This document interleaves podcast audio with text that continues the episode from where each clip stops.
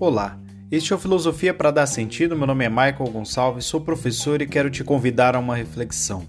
Vem comigo que vai dar sentido.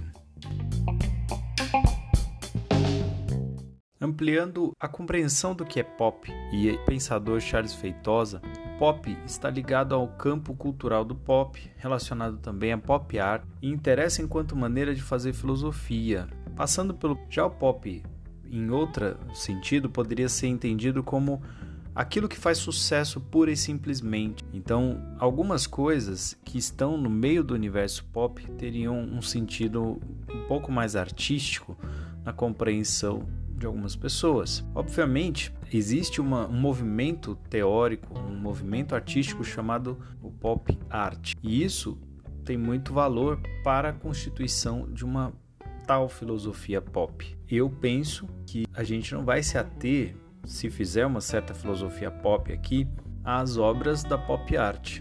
De fato, não. Podemos até refletir sobre esse tema, sobre aquilo que foi criado nesse movimento artístico muito interessante do século XX. Penso que é muito importante que a cultura seja refletida a partir da representação que faz sentido para as pessoas. E se o meu interesse é fazer com que a filosofia chegue à vida das pessoas, ela precisa ecoar de alguma maneira naquilo que faz parte do universo cultural dessas pessoas. Então, uma vez eu fiz uma postagem sobre a relação do rock com filosofia e uma pessoa me provocou dizendo que a relação do rock com filosofia é fácil, porque muitas vezes foi intencional, muitas vezes foi alvo de reflexão e há muitos grandes músicos que são notoriamente alvo de texto filosófico constantemente. É o caso de Bob Dylan, David Bowie, de Lou Reed. É o caso de muitos músicos que merecem essa reflexão profunda. Mas aí a pessoa me interpela dizendo: Eu quero ver mesmo você fazer filosofia com a pisadinha. Eu achei aquilo muito interessante, porque eu não sabia o que era pisadinha, fui ouvir.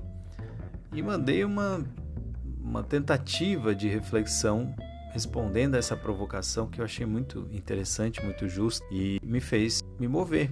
Às vezes é um filme que vai te chamar a atenção, às vezes é uma série, às vezes é um filme nada a ver, às vezes é uma série você pensa que não tem nada a ver, mas ali tem uma ideia, ali tem uma tentativa de narrativa ou uma narrativa profunda, às vezes nem tão profunda, mas que pode despertar uma discussão interessante. E é por isso que é um artifício tão interessante quando o filósofo se detém discutindo objetos da cultura. Eu quero fazer isso quando oportunamente. Fez sentido para você? Até a próxima.